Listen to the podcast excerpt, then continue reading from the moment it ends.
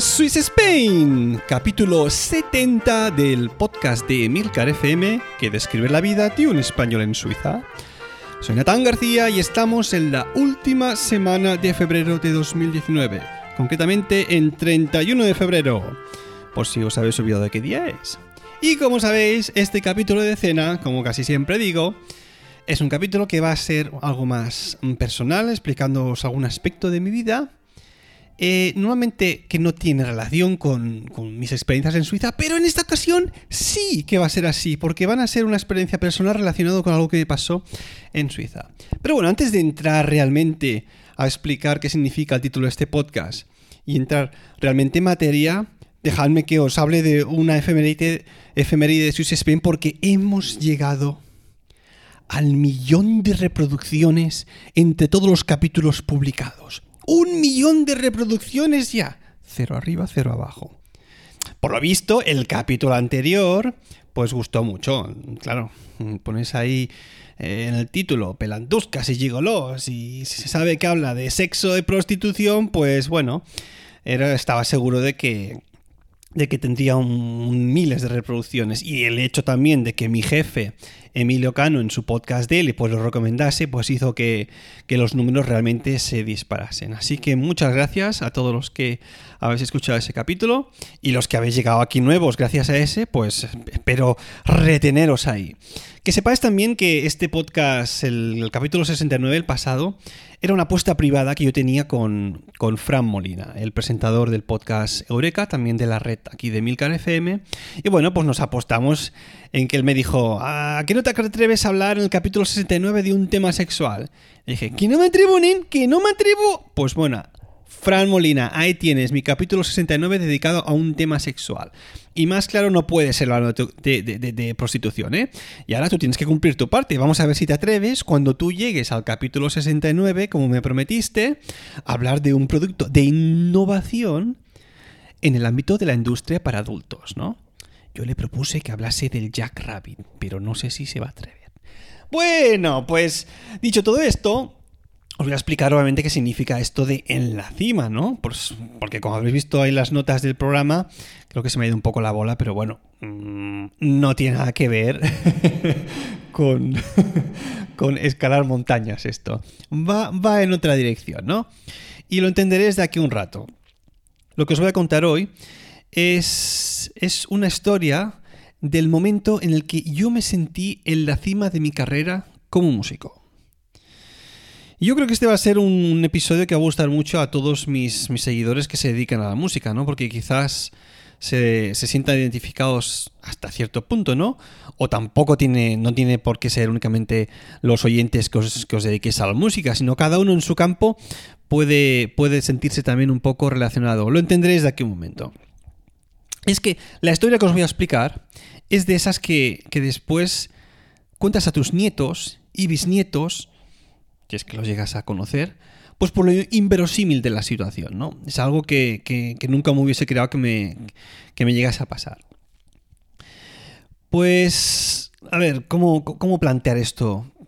Mi experiencia con, la música, a ver, mi experiencia como contrabajista, todo esto se va a centrar en el tema contrabajístico, ¿eh? eh no, os voy a mentir, esto es una, historia que tiene que ver con el mundo de la música clásica, ¿no? Pero esto lo podéis aplicar vosotros mismos eh, cogiendo a, a el referente mundial del campo en el que os dediquéis, ¿no?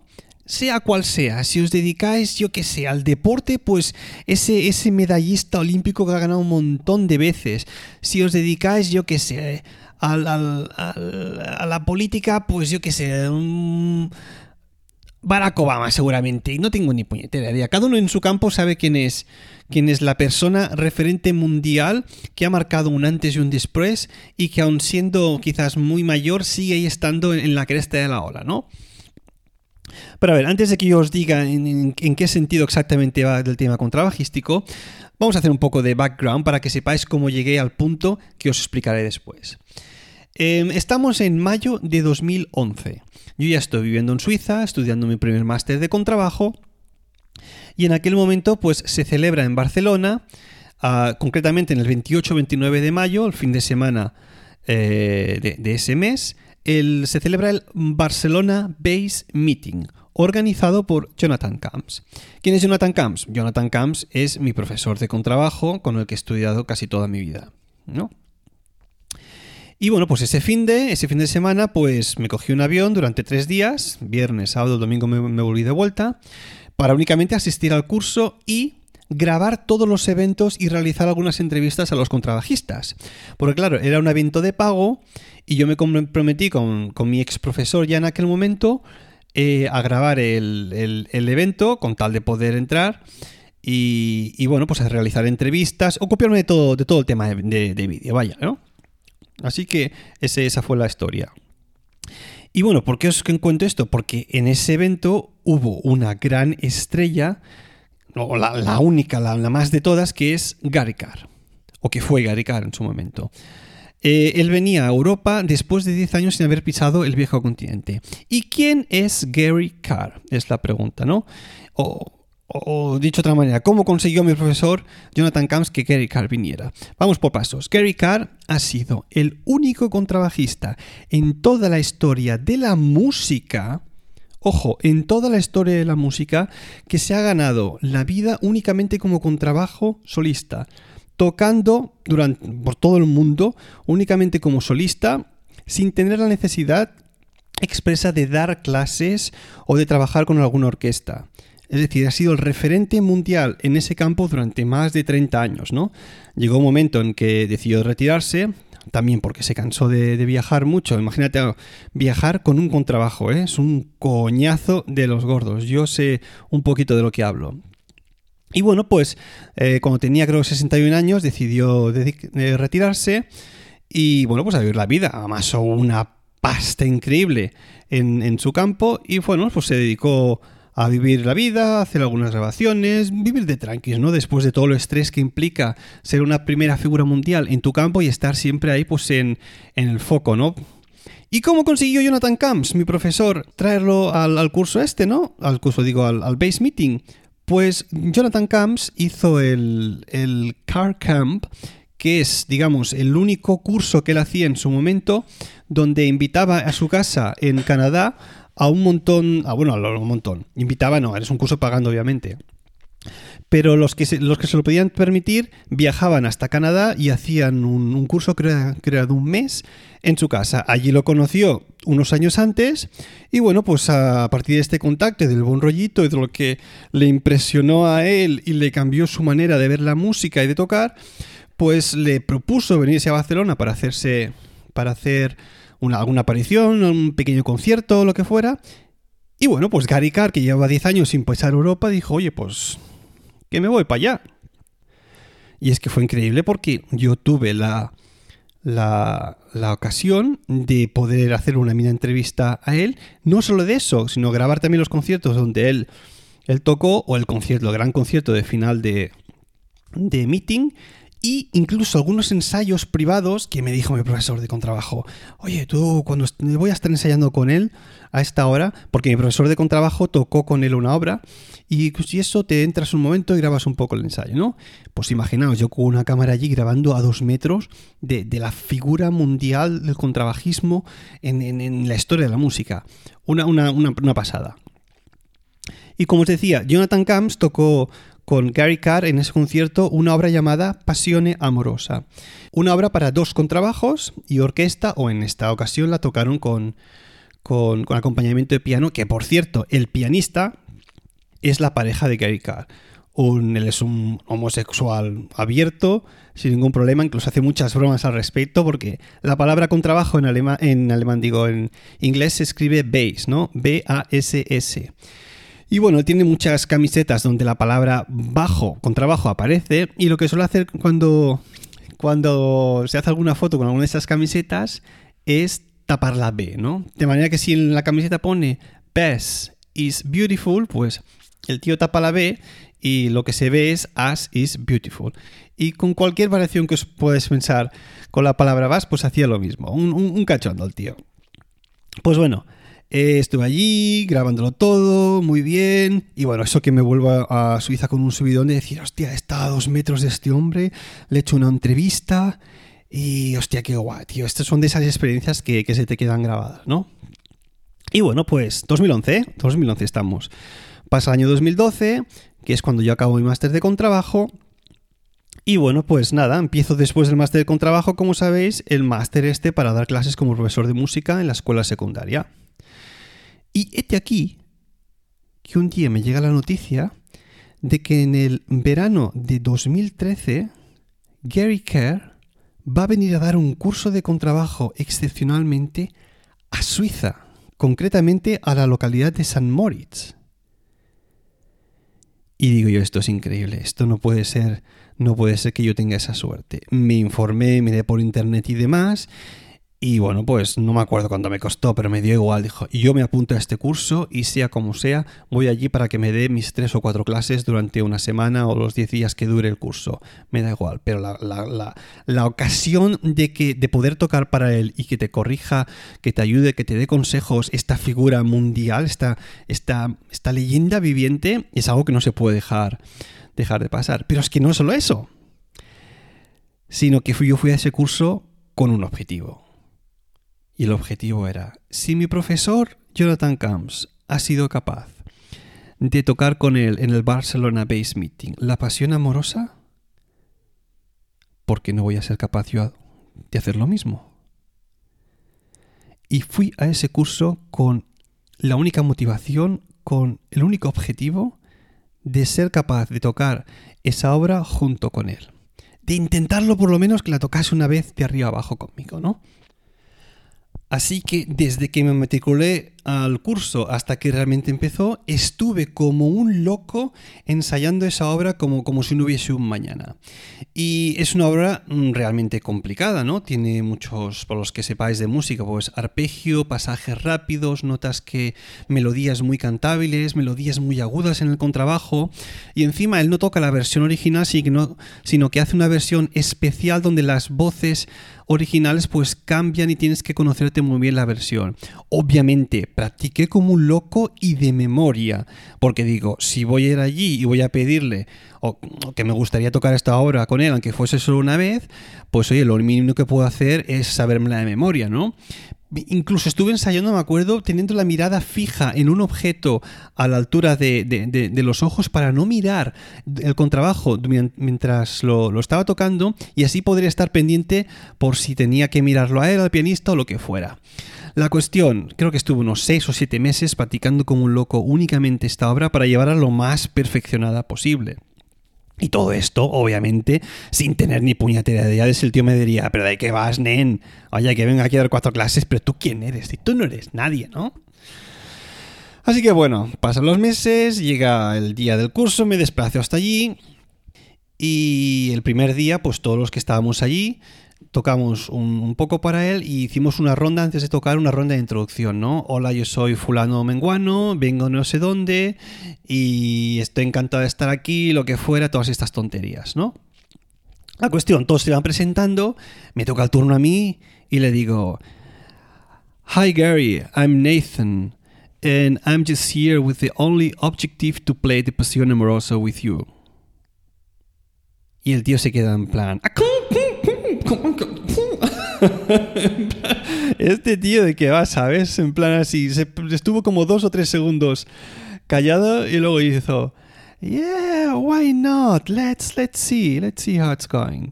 ¿no? En plan, bueno, ya veremos, no te digo ni que sí ni que no, vengo aquí como más que nada en plan de vacaciones, ¿no? Va a hacer un curso por el medio, pero eh, tú quién eres, Mataillo, ¿sabes? O sea, esto es como si yo que sé, eh, ah, tema podcasting. Imaginaos que un día un gran podcaster se pone a hacer un, programa así en abierto, ¿no? Y entro ya directamente y digo, oye, mira que soy Natán y tengo un podcast así que quizás estaría bien para tu red de podcast sobre tema viajes de mi vida en Suiza, ¿sabes?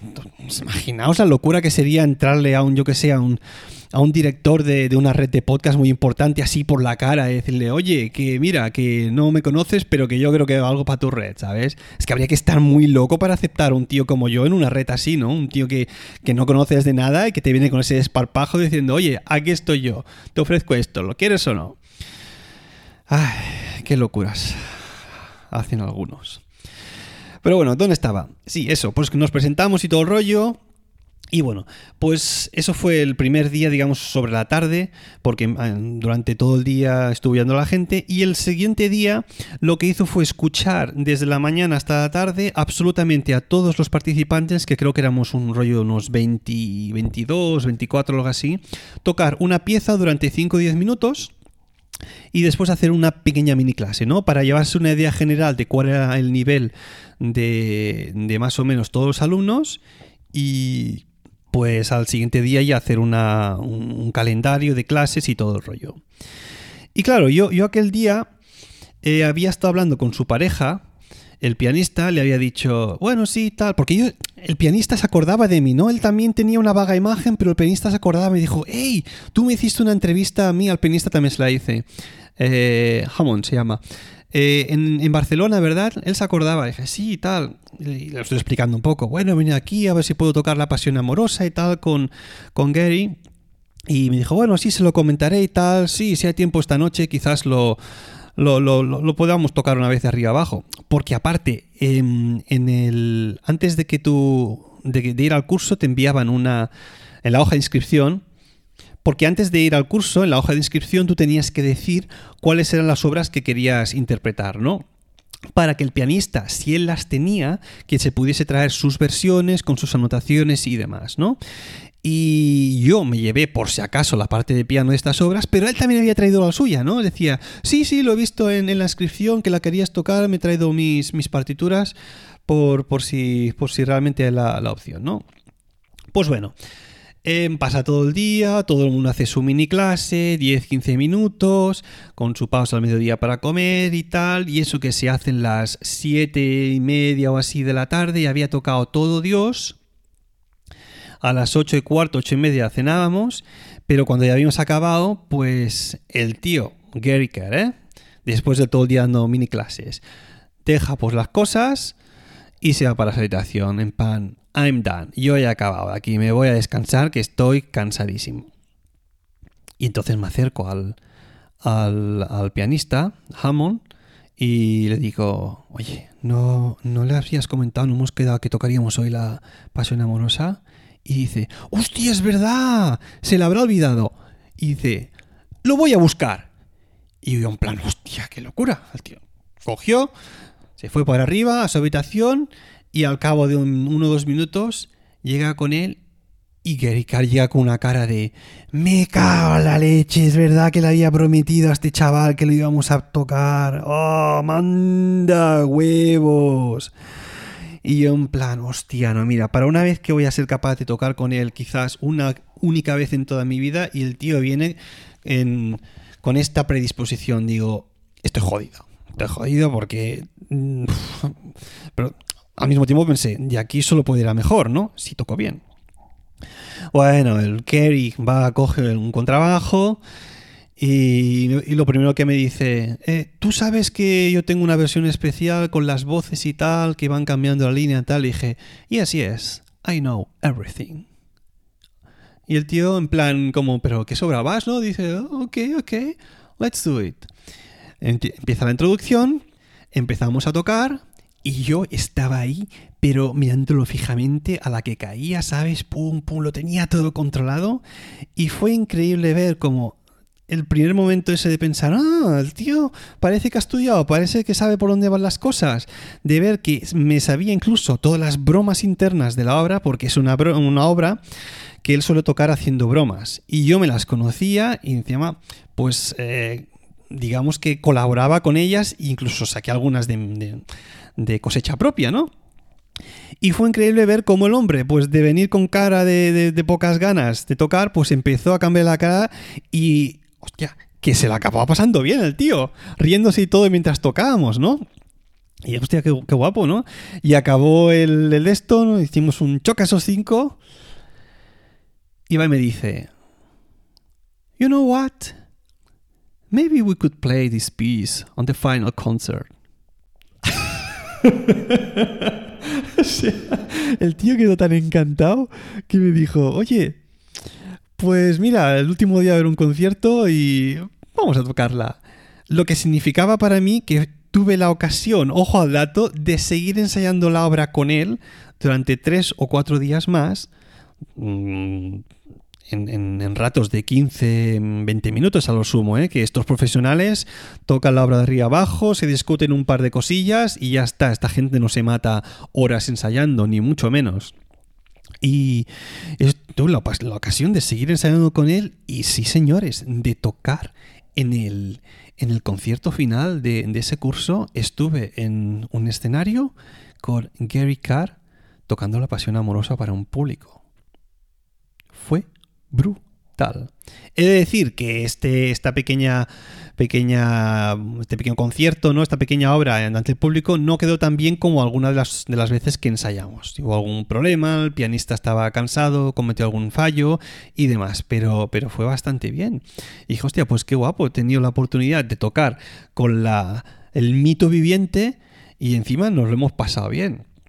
O sea que esta, esta es la historia de, de bueno, de cómo, cómo me sentí en la cima de lo, del tema contrabajístico, ¿no? Y, eso que, mirad, he tocado tres veces como solista, una vez en España, dos veces en España y una aquí en Suiza, como sabéis, el estreno de, de un concierto de contrabajo. Y aunque fueron tres ocasiones en las que fue un trabajo remunerado, esta esta ocasión que troqué con Gary Carr, que no lo fue, sino que tuve que pagar yo, pues es la que considero que realmente fue el, momento que estuve ahí arriba en la, en la cima, ¿no? O sea que la moraleja es que hay que echarle un poco de morro a las cosas. Hay que ir preparado por la vida y hay que echarle un poco de morro porque, ¿cómo dice el, refrán español? Quien no se moja eh, no, no come peces, ¿no? Creo que es algo así, no, no me acuerdo exactamente. O quien no se moja no pesca peces. No me acuerdo cómo va. Algunos estáis riendo porque sabéis el refrán. y yo no me acuerdo, pero ya sabéis a qué me refiero, ¿no? Hay que echarle morro a la cosa, tirar para adelante, porque el no lo tienes ya de entrada. Y si estás bien preparado y tienes un poco de esparpajo, es posible que consigas lo que quieras. Bueno, pues nada, después de esta historia de cómo he estado en la cima, vamos ahora sí a aprender una palabrita suiza.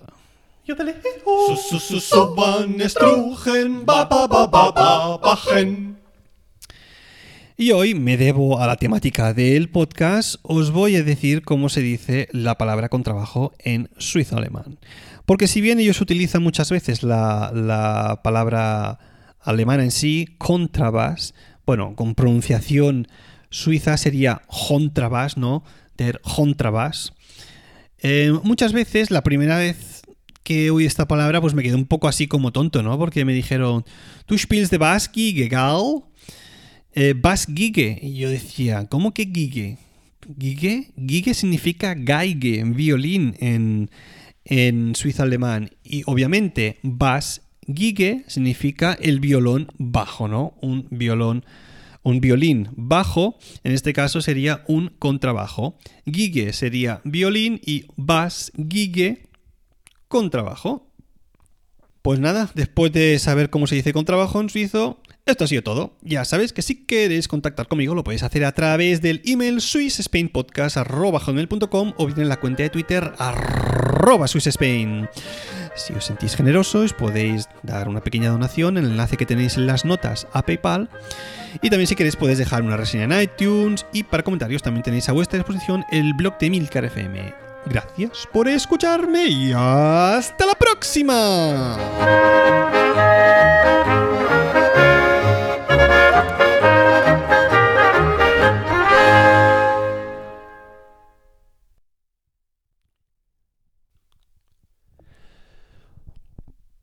¿Quién me iba a decir a mí cuando empecé a estudiar con trabajo con 13 años que 20 años después estaría encima de un escenario tocando con Gary Carr La Pasión Amorosa.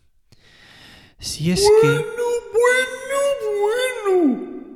Pero Nathan. Hombre, Jonathan, ¿qué pasa? Venga, hombre.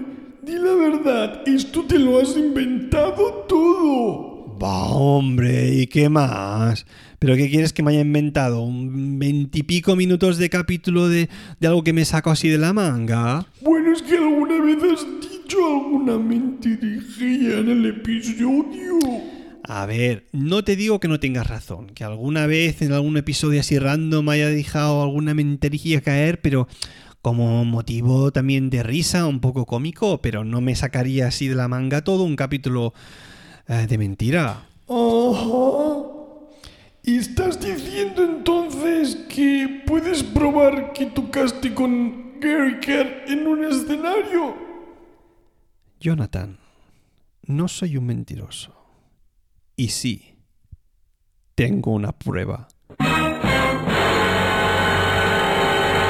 ¿Cómo? Pues como lo oyes, que no me hubiese sacado esto de la manga así como, como si nada si no tuviese alguna prueba de ello. Así que alguna grabación de audio de esto donde se reconozca a ese hombre tocando. No, no hay ninguna grabación de audio. ¡Lo sabía! ¡Eres un mentiroso! ¡Que te calles! Hay una grabación de vídeo. ¿Qué?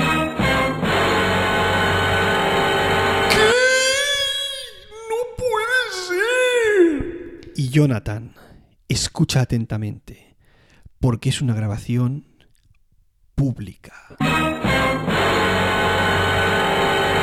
¿Cómo? Como lo oyes. Escucha, chaval.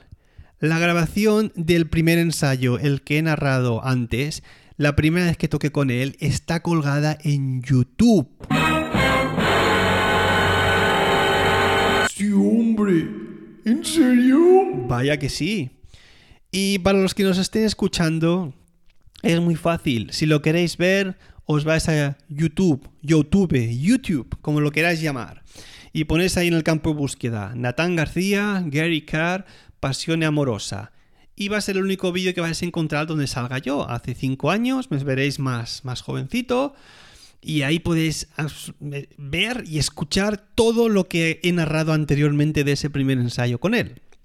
Es una, una grabación de vídeo que dura unos 10 minutos, creo, 10, 10, 11, 12 minutos. No os lo veáis todo si no queráis. No tengo activados los anuncios, o sea que no os va a saltar anuncios en ningún momento de la grabación. Es algo que colgué ahí con su consentimiento, el de Gary Carr. Dijo que pusiera en la descripción, obviamente, que era un ensayo. Y bueno, eso se va a quedar ahí por los siglos de los siglos. Yo no toco perfecto en esa grabación porque, mm, imaginaos, la primera vez que tocas al lado de una leyenda, pues estaba intenta- intentando ahí dar al callo, se nota una diferencia. Obviamente porque él tenía un, un contrabajo muchísimo mejor que el mío, pero bueno, yo creo que le, le voy a la zaga en cuanto a estar ahí dando el callo para la diferencia de, de, de edad, de, de técnica, de instrumento, de, de, experiencia, de todo. Yo creo que salgo la papeleta bastante bien. Así que si os lo queréis ver, mira, os lo voy a dejar incluso linkeado en las notas del programa para que no tengáis ni que buscar. Si queréis le dais ahí un, clic y no os lo veáis. Todo veos el principio, el final o alguna parte por el medio. Pero a mí me vais a ver a mí, a una tan jovencito, tocando, tocando con trabajo. Y encima os dejaré, mirad, en el Instagram del podcast y quizás también en el Twitter os tocaré, os dejaré un vídeo donde estoy tocando también un poco el contrabajo para veáis, para que veáis de qué es posible. O sea, qué es posible con este instrumento. Vaya, vaya, vaya. Esa no te la esperabas, ¿eh, Jonathan? Mm, no. Pues bueno, ahora discúlpate y ten un poco de humildad, pues porque yo no, no me invento aquí las cosas, hombre. Alguna vez sí que he hecho alguna bromilla, pero soy un tío sincero. Bueno, vale. Esta vez lo diré. Pero no te acostumbres. Que no, hombre, yo soy un buen tío. Dilo. Entschuldigung. No, en alemán no. I'm sorry. Que en qué inglés, dímelo en un idioma que yo lo entienda. Espero que em puguis perdonar. O lingo en el catalán, nen. Bueno, no te lo voy a repetir más. A lo que quieras. Bueno, ahí tenéis los, los links y desearos que acabéis de este pasar un buen mes de febrero y principio de marzo. Yo, como siempre, os digo...